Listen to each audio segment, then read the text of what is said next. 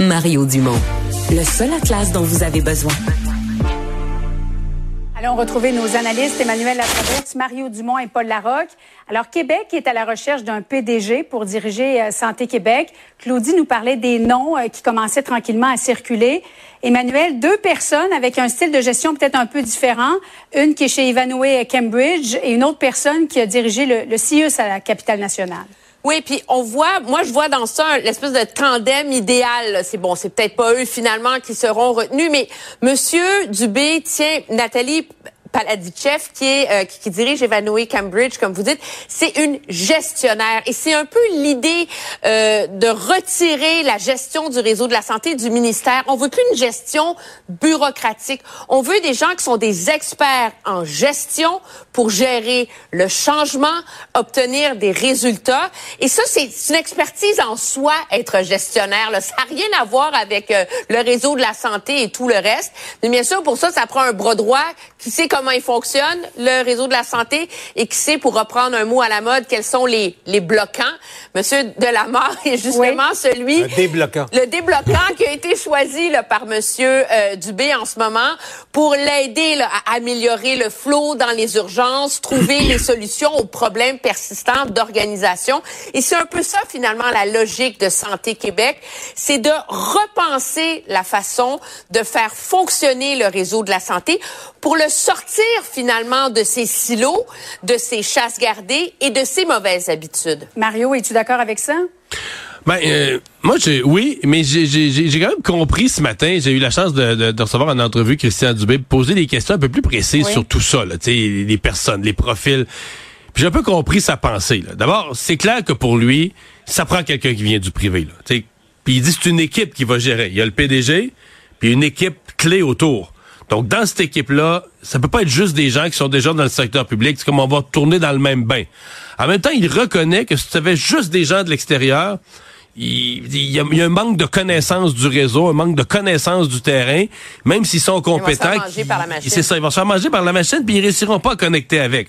Donc, dans son esprit, c'est soit, genre, cette vice-présidente, là, cette présidente qui serait nommée euh, venant du secteur privé, puis on lui donnerait des vice-présidences, des personnes qui connaissent bien le réseau, hum. ou l'inverse, mais je sens que dans sa pensée, la combinaison de gens qui viennent du privé, qui viennent de l'extérieur, et de gens efficaces, mais qui connaissent le réseau, c'est un mariage qui est mhm. euh, incontournable. C'est le seul mariage qui peut amener un succès.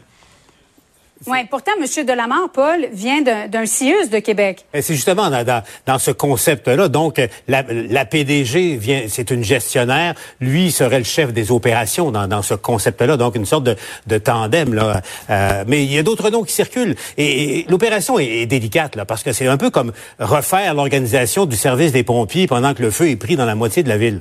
C'est un peu ça qui se passe dans le réseau de la santé. Euh, et t'as pas le droit à l'erreur. Il faut que ça se fasse rapidement et efficacement.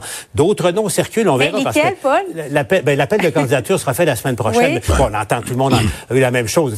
Sophie Brochu, euh, bon, ça va. Euh, il faut pas sortir, me dit-on, euh, de l'équation le nom de Fabrice Brunet, qui a été jusqu'à l'an dernier, qui a dirigé le CHUM à Montréal, qui a, qui a lancé une sorte d'institut d'excellence en santé publique là, ici à Montréal. Donc, mais ça ne fait qu'un commencer. Là les partis politiques à Québec qui vont tenir là, au cours des prochains jours, premier caucus de 2024. On vous a demandé aujourd'hui, euh, c'était quoi leur défi dans le fond de, en, ce, en ce début d'année? On va commencer avec la CAC. Mario, efficacité. Paul, une boussole. tiens, tiens. Emmanuel, la discipline. Mario, as-tu l'impression que la CAC n'a pas été assez efficace dans les derniers mois?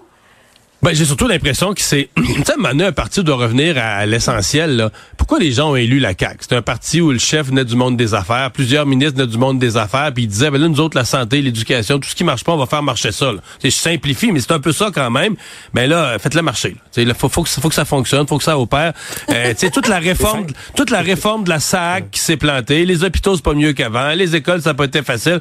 Mais je trouve qu'à un moment donné, il faut que les gens disent, OK, on a choisi des gens qui avaient une expérience de gestion, ben pour que ça marche un peu. Là. On s'entend pas que ce soit parfait, mais on s'attend à ce que ça s'améliore au moins. Emmanuel?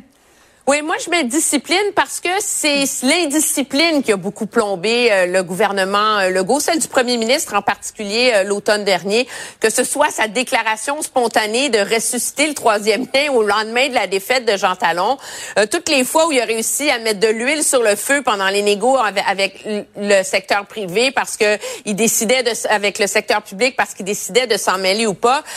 c'est la discipline au début qui a fait le succès de la CAC. Où on s'en va, qu'est-ce qu'on veut faire, comment on y arrive?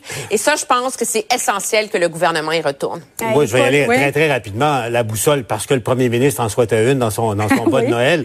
Mais en même temps, en, politique, c'est tellement important. Euh, enfin, euh, savoir d'où on vient, c'est une chose. Mais ce qui est important, c'est de savoir où on va. Et où s'en va ce gouvernement. Euh, quel est le cap général de ce gouvernement? C'est un peu dans la foulée de ce qu'Emmanuel et Mario disent. Je pense que c'est leur grand défi. Parti libéral du Québec, Mario, tu as parlé de pertinence. C'est un, un mot qui est quand même lourd de sens. Mais non, mais c'est un parti qui doit euh, retrouver une capacité de faire des interventions euh, qui, touchent les gens, là, qui marquent les gens sur l'actualité du moment, trouver des solutions. Euh, ils ont beaucoup, le Parti libéral a quand même beaucoup de difficultés à occuper l'actualité. Fait qu'à un moment donné, il faut que tu sois capable de te coller sur ce que les gens attendent? Emmanuel? Oui, mais moi, je suis très fâchée contre Mario, parce que moi aussi, je voulais le mot pertinence, donc je peux pas l'utiliser. Mais Mario a fait ses devoirs avant, Emmanuel. Ben oui, il a, il a, livré ses réponses avant moi. Je me suis fait doubler au fil d'arrivée. Moi, je vais mettre direction parce que c'est un peu le problème de ce parti-là en ce moment. Euh, pas tant qu'il n'y a pas de chef qui sait pas qu'est-ce qu'il est, dans quelle direction il veut aller et quel est le sens de son intervention politique. Moi, c'est reconnexion, Julie, parce que euh, allô, allô, est-ce que quelqu'un nous entend?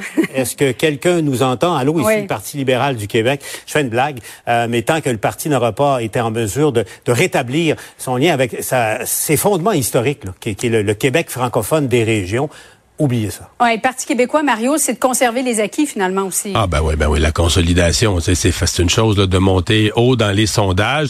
Euh, il y a une partie de ça présentement que c'est de l'air. C'est des gens qui disent ah oui, je suis devenu péquiste, j'aime bien Paul Saint-Pierre Plamondon, mais les gens ils sont péquistes depuis un mois, deux mois, trois mois, c'est tout nouveau, on l'a aimé, on l'a trouvé le fun. C'est consolider ça comme étant des gens qui vont se mettre à croire au parti, durcir leur adhésion. Bon, Emmanuel, on comprend évidemment souveraineté, mais pas le gravité. Qu'est-ce que tu as voulu dire? Pas dans le sens que l'heure est grave, dans le sens défier la loi de Newton, la loi de la gravité. c'est subtil parce que en politique, euh, bon, on, peut monter. certains diront c'est facile de monter, c'est plus difficile de se maintenir ou de continuer à, à progresser. C'est le défi de Paul Saint-Pierre Plamondon. Emmanuel pour Québec solidaire, le défi?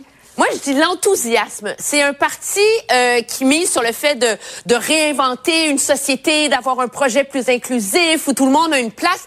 Puis la façon dont ils nous le vendent, c'est tellement, tellement lourd, tellement triste. Si ce parti-là veut réussir à percer à l'extérieur de ses, de ses girons habituels, faut qu'il réussisse à faire rêver les gens. Mario et Paul en terminant. Ça se ressemble à terre à terre, réalisme. Je pense qu'on est, on est sur le même terrain. Vas-y, Mario, je pense que je pense qu'on pense à la même chose. Non, mais c'est ça. Il faut qu'ils soient euh, proches des préoccupations des gens. C'est ce qu'ils ont réussi à faire quand même sur certains dossiers comme le logement en cours d'année. Mais il faut pas que ça apparaisse trop théorique et idéologique, leur patente. Là. Mhm. Paul? Eh bien, c'est un peu ça. Tant qu'ils euh, font des gens en région, par exemple, qui ont des VTT, des motoneiges, euh, des, euh, des pick-up pour aller à la pêche ou à la chasse, font de ces gens-là des méchants. Il n'y a rien qui va marcher pour Solidaire ailleurs qu'à Montréal.